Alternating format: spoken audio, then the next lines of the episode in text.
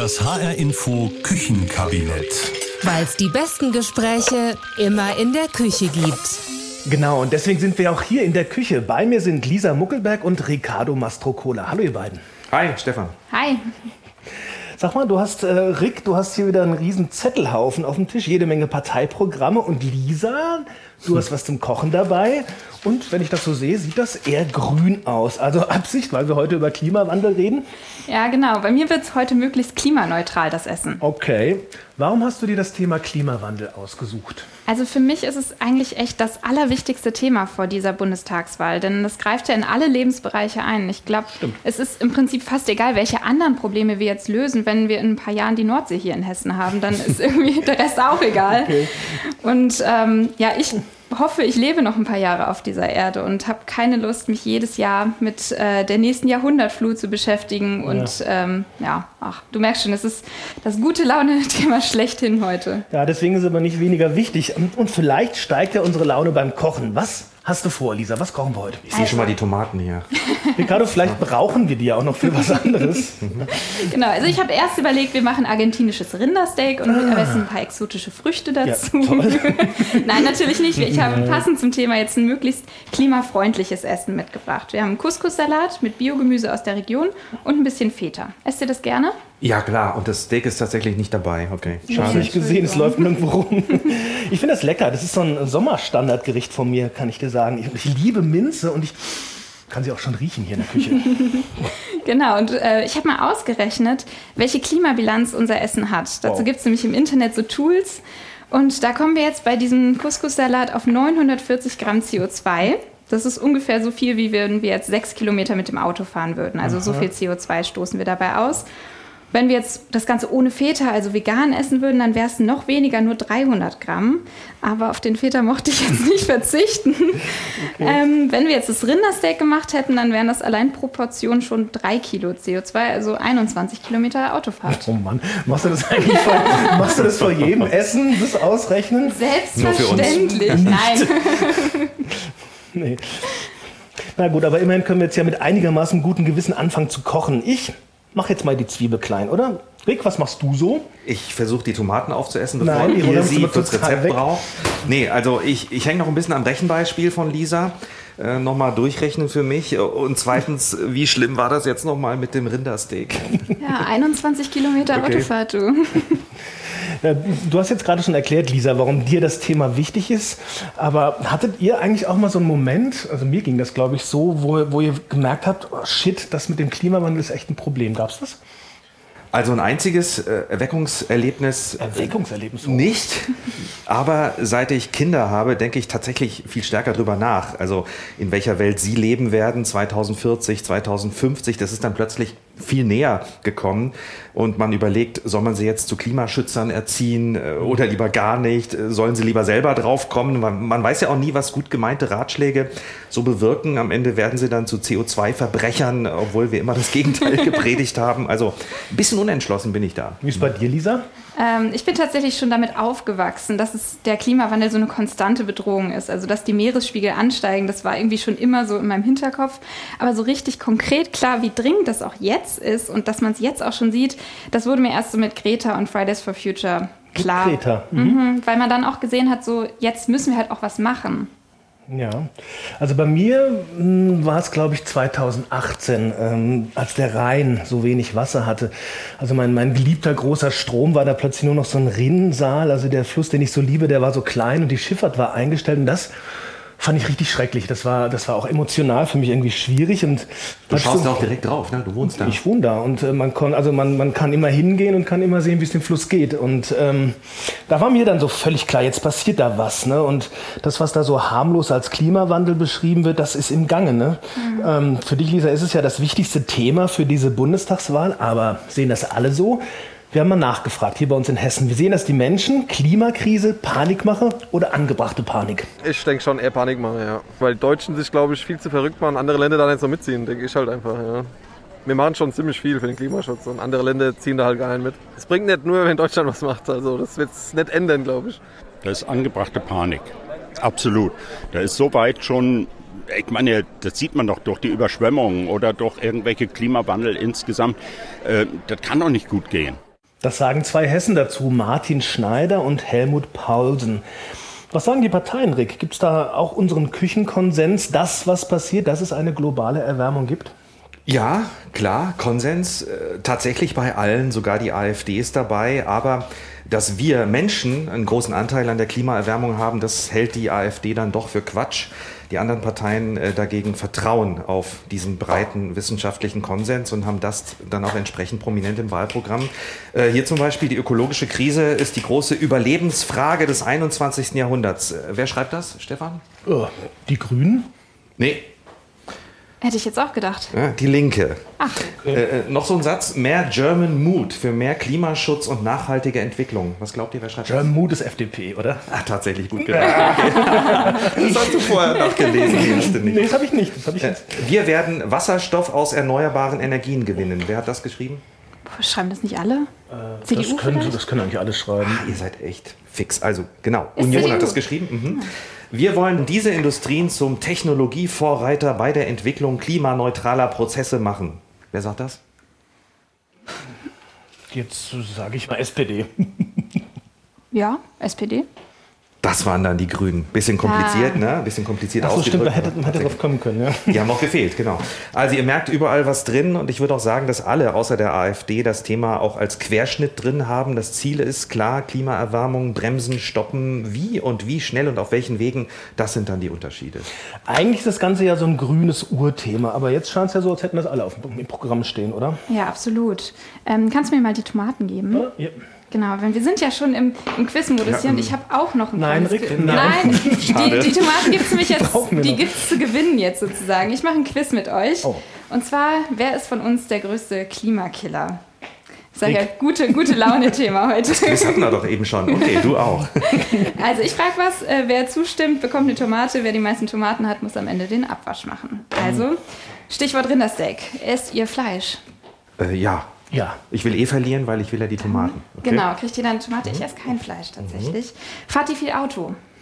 Nein. Viel weniger als letztes Jahr oder vor zwei Jahren, äh, aber ich fahre noch Auto, ja. Dann bekommst du eine Tomate, keine Okay, für ich sag uns. so wenig wie möglich. Ja, ja, dann kriegst muss du eine kleine, eine Ja, kleine, eine kleine. Zu Hause normaler Strom oder Ökostrom? Öko.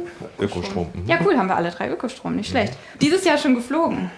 Ich nicht. Nein. Auch letztes Jahr nicht. Und du, Lisa? Ja, ich schon tatsächlich. Ich bin dieses Oh, Jahr und auch letztes Jahr. Ja, Tomaten, ja, ja, ja. sagen. Dann schütten wir jetzt mal alle Tomaten. Sag ich den Rest haben, genau. Genau, okay, Lisa Okay. wäscht ab, würde ich sagen. Verloren. Klasse. Äh, schade, eigentlich die Tomaten. Ich nehme noch eine. Gut ausgegangen für mich. Naja, nee, aber mal ernsthaft. Das sind natürlich schon so kleine Sachen im Alltag, die viel verändern können, wenn sie jetzt jeder machen würde. Also wenn zum Beispiel alle Menschen auf der Welt vegetarisch leben würden, dann würden wir drei Viertel der ernährungsbedingten Treibhausemissionen einsparen. Und wenn wir jetzt alle nicht mehr fliegen würden, dann könnten wir 3,5 Prozent des Klimawandels weltweit wieder wettmachen. Und so hoch ist der Anteil der Luftfahrtbranche daran. Okay. Genau, aber so, wenn wir jetzt ehrlich sind, so richtig realistisch sind diese Berechnungen jetzt nicht, denn man kann es ja nicht von heute auf morgen einfach einstellen und dazu kannst du ja auch einfach niemanden zwingen. Und ich persönlich habe da auch immer so ein Gefühl dabei, dass da die Verantwortung auf die Einzelnen abgewälzt wird. Also muss ich persönlich jetzt zurückstecken, um das Klima zu retten? Ich weiß nicht. Natürlich kann jeder was tun, aber ich habe, wenn du das so sagst, habe ich auch immer das Gefühl, dass da ganz gerne mal Verantwortung abgeschoben wird ne, von der Politik. Macht ihr erstmal, wir machen dann später vielleicht auch was, oder? So kommt es mir vor. Ja, mein Bauchgefühl ist da ganz ähnlich. Ich denke auch immer so, die richtigen Klimakiller, das sind doch jetzt nicht wir, das sind doch die Unternehmen, die Kohlekraftwerke, die Industrie. Da ist es dann praktisch fast egal, wenn wir jetzt Strom sparen und aufs Auto verzichten. Ja. Das wäre jetzt meine These, aber die habe ich auch mal zur Überprüfung in die Wissenschaft gegeben. Und zwar an Professor Manfred Fischedick. Der leitet das Wuppertal-Institut für Klima, Umwelt und Energie. Und der hat mir erstmal tatsächlich widersprochen und betont, dass es schon was bringt, wenn wir als einzelne Personen unser Verhalten ändern und klimafreundlicher sind. Aber er sagt auch, Auf der anderen Seite ist es natürlich so, dass die Politik auch Rahmenbedingungen schaffen kann, die mir als Konsument es auch ermöglicht, diese Verhaltensänderungen möglichst leicht auch umzusetzen. Was hilft es mir, wenn ich theoretisch mit dem Fahrrad fahren kann, aber die, die Radwege nicht gut genug sind oder zu gefährlich sind. Insofern haben beide Seiten jetzt die Aufgabe, äh, wirklich strukturelle Maßnahmen zu ergreifen. Also was er sagt, ist ja eigentlich, man braucht beides. Ne? Jeder muss mhm. was tun, das Persönliche und das Politische. Aber Rick, wie ist das bei den Parteien? Sind die jetzt inzwischen bereit, Verantwortung zu übernehmen, und den Job zu machen? Steht das hier in den Programmen bei dir? Ja, äh, zumindest in dem einen oder anderen Programm steht es recht direkt drin, recht konkret drin. Ähm, ich gehe mal die Parteien ein bisschen durch, weil das ist recht wichtig, wie die mhm. Parteien uns ja auch ansprechen, ne? wen sie zur Verantwortung ziehen wollen oder sich selbst viel stärker in der Verantwortung sehen. Die Grünen sprechen uns direkt an mit diesem Titel ihres Wahlprogramms bereit, weil ihr es seid. Da ist das Du mitgedacht und das heißt für mich auch, dass die Grünen uns als Individuen zuerst ansprechen, die verantwortlich handeln sollen. Aber dann brauchen sie natürlich auch den Staat und die Unternehmen, um Klimapolitik zu machen. Die SPD spricht von der Zukunftsmission Nummer eins und von der Menschheitsaufgabe und ganz viel vom Wir mhm. und meint damit auch sich selbst als politische Gestalterin. Und die Linkspartei will noch stärker eingreifen und fordert ähm, einen ökologischen Systemwechsel, den nur der Staat organisieren kann und soll. Und dann haben wir noch Union und die FDP, die sind da wie erwartet auf einem anderen Weg. Der Markt spielt eine große Rolle bei ihnen. Der Wettbewerb soll helfen, damit Innovationen zum Beispiel schneller kommen und vielleicht die Technik am Ende mithelfen kann beim klimaneutral werden. Gut, dann ist ja einigermaßen klar, wer was tun muss. Aber was denn nun? Wir suchen ja Rezepte für eine bessere Politik wahrscheinlich insgesamt sehr viel schwieriger als dieses Rezept, Lisa, für Couscous, was du hier hast ist ja relativ überschaubar. Und ich habe das Gefühl, wir können das schaffen, oder? Ja, Heute. auf jeden Hier. Fall. Guck mal, Gurken sind schon drin, ja. Zwiebeln sind schon drin. Tomate. Wenn wir jetzt äh, Tomaten und den Feta noch schneiden, dann. Die müssen wir schnell schneiden, sonst sind ja alle wieder bei Rick. genau, aber klar, ein Rezept gegen den Klimawandel. Danach habe ich auch den Wissenschaftler Manfred Fischedick nochmal gefragt. Denn das ist so ein Riesenthema. Wo soll man da überhaupt anfangen? Also, welche Autos fahren wir, wie wir Energie gewinnen, was wir essen? Wo ist die größte Baustelle? Sicherlich der Ausbau der erneuerbaren Energien und vor allem die Stromerzeugung aus erneuerbaren Energien, also Wind und Sonne. Wir waren mal gut in Deutschland, die haben in den letzten drei, vier Jahren sehr, sehr deutlich nachgelassen. Und da müssen wir unbedingt umsteuern, Faktor 2 bis Faktor 3 mehr an Kapazitäten dieses Jahr zubauen. Das ist vielleicht mit die zentralste Stellschraube, die wir haben. Ansonsten können wir, glaube ich, die Zielerreichung vergessen. Also wir brauchen doppelt oder sogar dreimal so viel erneuerbare Energie wie bisher. Denn hm. die Energiegewinnung macht tatsächlich 85 Prozent der deutschen CO2-Emissionen 85 Prozent? Krass, ne? Also okay, das viel. ist echt die Stellschraube, wo wir echt am allermeisten jetzt regeln können. Und in mhm. Zukunft werden wir ja auch, wenn wir ehrlich sind, nicht weniger, sondern noch mehr Strom verbrauchen. Alle möglichen neuen Technologien laufen ja mit Strom. Deswegen muss die Herstellung dann möglichst klimafreundlich sein. Ja, irgendwie schon logisch. Mhm. Ne? Wenn wir jetzt alle E-Autos fahren sollen, dann muss der Strom auch irgendwie so ein bisschen grün sein. Macht jetzt so ein, so ein, so ein Braunkohle-E-Auto, bringt es auch nicht. Äh, heißt das äh, Kohleausstieg? Genau. Schnell, sofort. Ja, genau, das ist ein ganz wichtiger Schritt, der ja auch schon entschieden ist. Nur um den Zeitrahmen streiten die Parteien jetzt vor der Wahl wieder. Rick, sag mal kurz, wann wollen die Parteien raus aus der Kohle sein? Ja, das war einfach, das rauszufinden. Äh, die Union und die SPD, die haben ja in der Regierung schon beschlossen, Ausstiegsdatum 2038. Kann aber sein, dass da nochmal Bewegung reinkommt. Im Wahlkampf wird ja schon versprochen, es könnte früher kommen. Grüne und Linke haben es klar reingeschrieben ins Programm. Ausstieg schon 2030. Die FDP nennt kein Datum und die AfD will weiterhin Strom aus Kohle gewinnen. Die, die wollen also wieder zurück zur Kohle. Aber wenn wir dann doch jetzt mal vom Kohleausstieg in der näheren Zukunft ausgehen, woher bekommen wir dann unseren Strom? Also ich glaube, nächstes Jahr werden ja in Deutschland so die letzten Atomkraftwerke abgeschaltet, oder? Genau, dann blieben eigentlich eben nur noch die erneuerbaren Energien, also Wind und Sonne sind es hauptsächlich. Da hatten wir 2020 beim Strom einen Anteil von 45 Prozent erneuerbarer Energien. Was denkt ihr? Mehr Sonne oder mehr Wind? Puh, ich würde sagen Wind. Wind, klar. Ja, genau. Wind, Wind, Wind, genau. Windenergie macht ungefähr die Hälfte von diesem Strom aus. Dann kommt die Sonne, also Photovoltaik, und genauso viel bringt dann nochmal die Stromerzeugung aus Biomasse. Biomasse, stimmt. Hier, Tomaten. ja. Genau, und damit sind wir tatsächlich auch schon ganz gut aufgestellt in Deutschland. Die Technologien, die haben wir und die sind mittlerweile auch schon wettbewerbsfähig. Aber es gibt natürlich immer noch Probleme, zum Beispiel die Verteilung des Stroms. Also wie kommt der Strom von den Windparks in der Nordsee zu uns nach Hessen? Die Stromtrassen. Genau, da müssen wir Stromtrassen bauen und da, da ist dann wieder die Politik gefragt. Und Herr Fischedick, der hat mir nochmal gesagt, dass da zum Beispiel auch ein Problem ist, dass die Genehmigungszeiten relativ lang sind. Mhm. Also zum Beispiel, wenn man jetzt einen Windpark genehmigen lassen will, dann dauert das schon fünf bis sechs Jahre.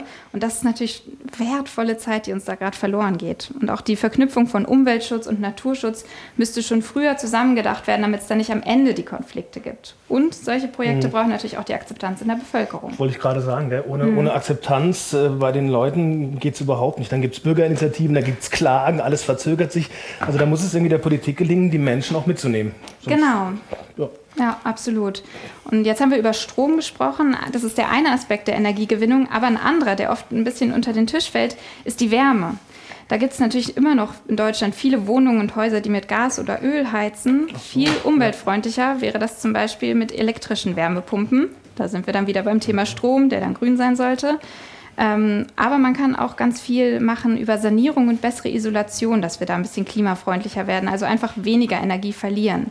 Mhm. Und ähm, wir hatten es gerade schon, da geht es auch wieder darum, so ein guter Mix aus eigenem Engagement, ich kümmere mich jetzt selber drum, aber auch gute Rahmenbedingungen von Seiten der Politik, dass es sich eben auch finanziell lohnt zu sanieren. Tja, wenn ich das jetzt mal so zusammenfasse, erneuerbare Energien, das ist so die Hauptbaustelle, da muss die Politik ran.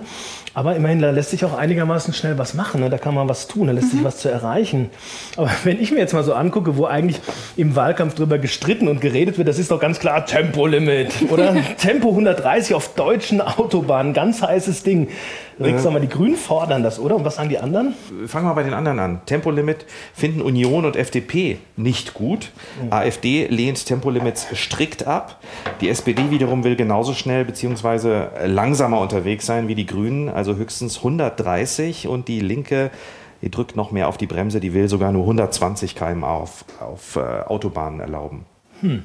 Ganz schön umstritten das Ding. Wisst ihr eigentlich, dass man in Frankreich auf Landstraßen nur noch 80 fahren darf? Krass. Super entspannt eigentlich.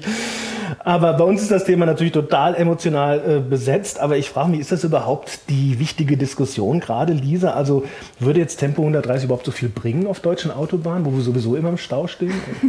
Das hat mich auch interessiert. Und das habe ich deswegen nochmal den Herrn Fischedick vom Wuppertal-Institut gebeten, dass er mir das einfach mal ausrechnet. Wie viel würde das bringen fürs Klima?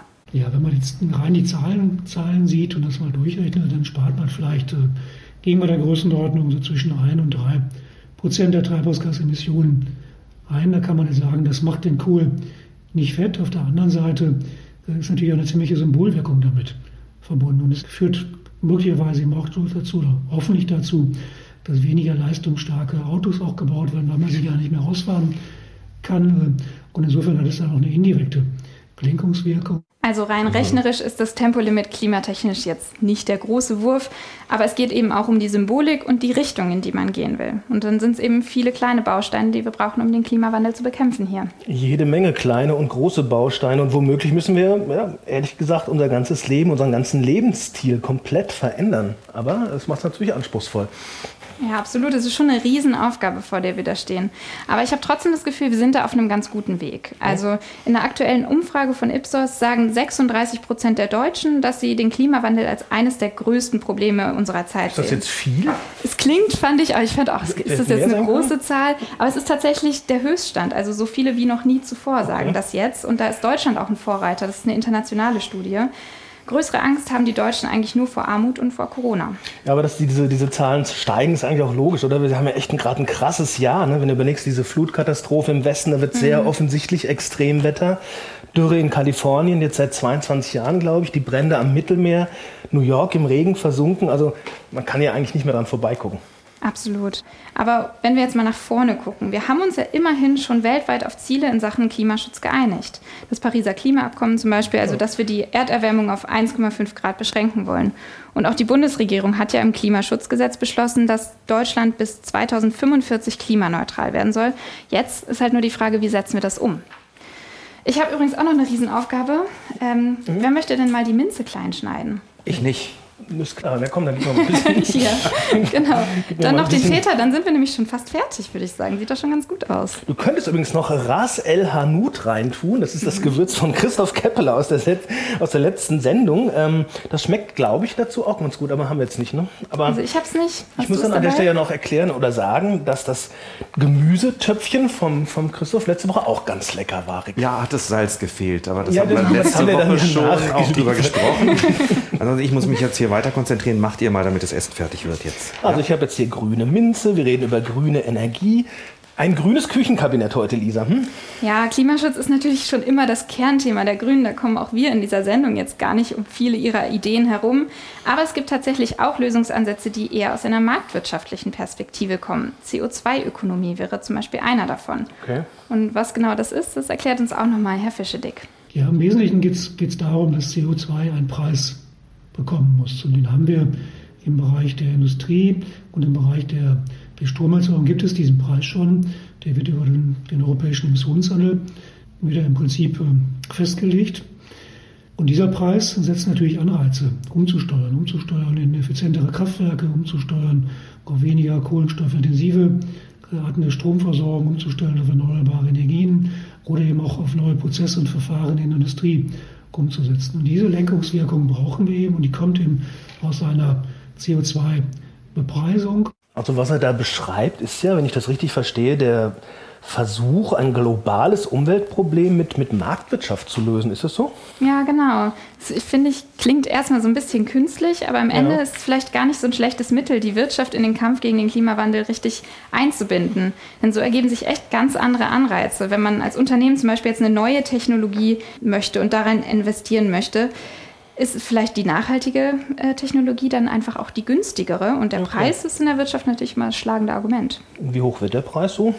Also in diesem Jahr liegt der CO2-Preis in Deutschland bei 25 Euro pro Tonne. Bis 2025 soll der Preis aber schrittweise steigen auf 55 Euro, also mehr als doppelt so viel. Das hat die Bundesregierung im letzten Jahr beschlossen. Das gilt für Wärme und Verkehr. Das heißt, das wird dann alles ein bisschen teurer. Tanken und so weiter auch. Und CO2 an sich wird immer teurer. Das ist der Zusammenhang. Genau, und dahin sollen mit den Preisen gelenkt werden. Und den Effekt dieser Lenkungsfunktion, den sieht man auch schon, sagt Herr Fischedick. Für Kohlekraftwerke lohnt es sich so nämlich immer weniger Strom zu produzieren, weil sie eben auch echt viel zahlen müssen, weil sie so viel CO2 ausstoßen. Mhm. Ein anderes Stichwort zum CO2-Preis ist in der Wirtschaft äh, Emissionshandel. Rick, hast du das ja. auch gelesen? Warte mal, ich bin angesprochen. äh, ja, du hast vom Emissionshandel gesprochen. Äh, die FDP erklärt ihn äh, richtig gut. Äh, müsst ihr mal lesen, auf Seite 45 bin ich gerade hier. Das ist dein Job. Ja, okay. Wir, wir schneiden ja hier. Ich fasse es euch zusammen.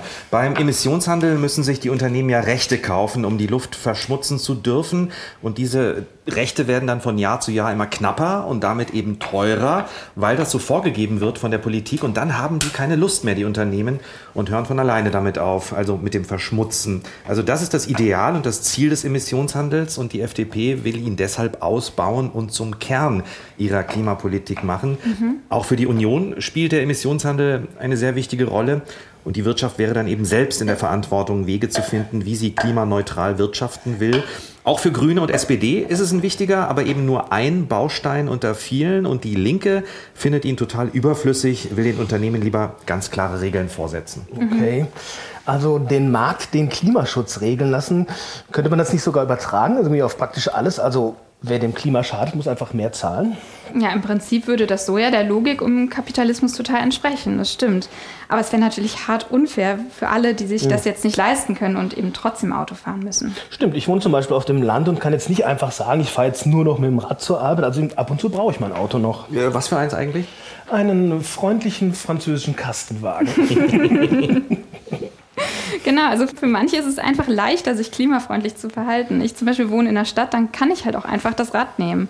Und sowas wie Bio und regional einkaufen, das muss man sich natürlich auch erstmal leisten können. Also Klimaschutz im Privaten fast ein Luxusthema, kann man das sagen? Ja, kann man so sagen, aber es ist natürlich nicht so, wie es sein sollte, wenn wir im Großen und Ganzen was ändern wollen. Da müssen ja alle mitmachen. Also sind wir auch wieder beim Thema soziale Gerechtigkeit, auch beim Klimaschutz. Absolut. Es darf nicht plötzlich einfach alles teurer werden ja. und wenn du dir kein Benzin mehr leisten kannst, Pech, Pech gehabt. gehabt. Nee, nee, Sozialverträglichkeit ist da das Stichwort. Und haben wir da Lösungsansätze? Da gibt es zum Beispiel den Ansatz, dass man pauschal Geld zurückerstattet. Also gewisse Sachen, die das Klima belasten, werden ja einfach teurer, damit sie unattraktiver sind. Benzin zum Beispiel. Also zahle ich mehr, wenn ich tanke. Aber dafür bekomme ich dann einmal im Jahr einen festen Betrag vom Staat zurück. Ach komm. Und ja. den kriegt dann noch jeder, egal ja. wie viel oder wenig ich an der Tankstelle gezahlt habe. Also wenn ich wenig verbrauche oder vielleicht auch gar kein Benzin verbrauche, dann kann ich dadurch sogar Plus machen. Und das ist natürlich ein guter Anreiz. Nette Idee, aber ähm, kann sowas funktionieren? Ja, wenn wir da mal in die Nachbarländer schauen, zum Beispiel in der Schweiz oh. gibt es da schon länger so ein Modell. Da bezieht sich das auf die Heizkosten für Gebäude, also relativ kleinteilig noch. Da ist es so, wenn du eher umweltschädlich mit Öl oder Kohle oder Erdgas heizt, dann zahlst du mehr. Und diese Summe, die der Staat dadurch einnimmt, die wird dann am Ende gleichmäßig an alle Schweizer und Schweizerinnen zurückgezahlt. Und das gibt es seit letztem Jahr dort sogar auch für Flugtickets. Die werden auch teurer. Dafür bekommt am Ende jeder einen Teil von diesem Geld zurück, egal ob du geflogen bist oder nicht. Die Schweizer. Ja, aber das ist eigentlich keine so eine schlechte Idee. Das ist ein Ausgleich, ohne dass es mhm. so ganz hart wird für alle. Und wie ist es hier in Deutschland? Also bislang gibt es hier sowas noch nicht. Und was die Parteien in diese Richtung planen, da ist jetzt Rick dran. Genau, also du hast schon davon gesprochen, pauschal Geld zurückerstatten. Und Überraschung, da haben alle was drin. Also alle, die den Klimaschutz ernst nehmen. Da will sich keine Partei vorwerfen lassen, dass wir alle am Ende privat draufzahlen müssen, vor allem nicht die Geringverdiener. Denn die Preise für Energie, die werden steigen. Ja. Die SPD will erstmal prüfen, den Begriff hat sie öfter im Programm, prüfen und zwar einen Pro-Kopf-Bonus. Die Union will gezielt entlasten und die Einnahmen aus dem Emissionshandel, Zitat, in vollem Umfang an Bürgerinnen und Bürger zurückgeben. Die Grünen planen ein Energiegeld, also Rückerstattung und auch die FDP hat was übrig und zwar als sogenannte Klimadividende, wenn was übrig bleibt. Das klingt ja mal positiv, ne? Klimadividende, das ist erstmals ein positiver genau, Und hat auch wieder mit Marktwirtschaft ja. zu tun. Ne? Bei der FDP passt das ganz gut. Und die Linke hält von all dem mal wieder nichts und sagt, die Strompreise müssen schlicht und einfach kontrolliert werden und die Energie für alle bezahlbar gemacht werden, denn der Zugang zur Energie sei ein Grundrecht. Okay. Aber ich habe den Eindruck, die meisten Parteien haben das Thema auf dem, auf dem Zettel, haben das auch schon durchdacht, so wenn ich dir zuhöre. Würdest du denn sagen, Rick, so vielleicht noch mal ein kleines Fazit, ist Klima das wichtigste Thema in diesem Wahlkampf? Ja, also auf jeden Fall. Immer noch nicht kapiert? Nein, ich weiß nicht. ich sehe das auch so. Es war ja, ja, schon meine These ganz am Anfang. Man sieht ja wirklich, das Thema ist bei allen im Wahlprogramm vertreten. Also bedeutet es auch, eigentlich fast jedes Kreuz, das ich jetzt bei der Wahl mache, ist eines für den Kampf gegen den Klimawandel. Mit der Betonung auf fast jedes Kreuz. Fast jedes, ja. Aber wir entscheiden dann ja eigentlich nur noch darüber, äh, wie schnell es geht und wie weit wir gehen wollen, ne? was diese Riesenaufgabe angeht. Ähm, Apropos, gibt es für den Couscous-Salat noch was zu tun? Sieht eigentlich schon sehr bunt und sehr fertig aus. Und duftet nach Minze. Riecht ja, gut, ne? Finde ich ja. auch. Ja, wir müssen jetzt noch das Dressing machen. Also Olivenöl, Zitronensaft, Salz, Pfeffer. Willst du abschmecken? Ich kann das machen, ja. Du kannst schon mal ein bisschen, genau, ein bisschen Salz noch drauf. Ja, Mensch, das sieht alles gut aus. Vielen Dank, dass du hier warst, Lisa. Und danke für den Salat. Er duftet und ich habe jetzt langsam auch Hunger. Ich glaube, in der nächsten Sendung gibt es auch wieder was zu essen. Was, weiß ich noch nicht, aber das Thema weiß ich schon. Da wird es um Gesundheit gehen. Ah, dann wird es wahrscheinlich auch kein Rindersteak geben, fürchte ich. Also die, die Hoffnung auf Rindersteak habe ich sowieso aufgegeben. aber heute auf jeden Fall sieht es sehr lecker aus. Aber wie das Couscous geschmeckt hat, das sage ich Ihnen beim nächsten Mal. Das war das H-Info Küchenkabinett und ich bin Stefan Bücheler. Ich bin Lisa Muckelberg. Und ich bin Ricardo Mastrocola. Und das Küchenkabinett, da gibt es auch noch die anderen Folgen. Wir haben darüber gesprochen, welche Rezepte die Politik gegen Wohnungsmangel hat und wie gespalten unsere Gesellschaft vor dieser Wahl eigentlich ist. So, und jetzt essen. Guten Appetit. So, los geht's.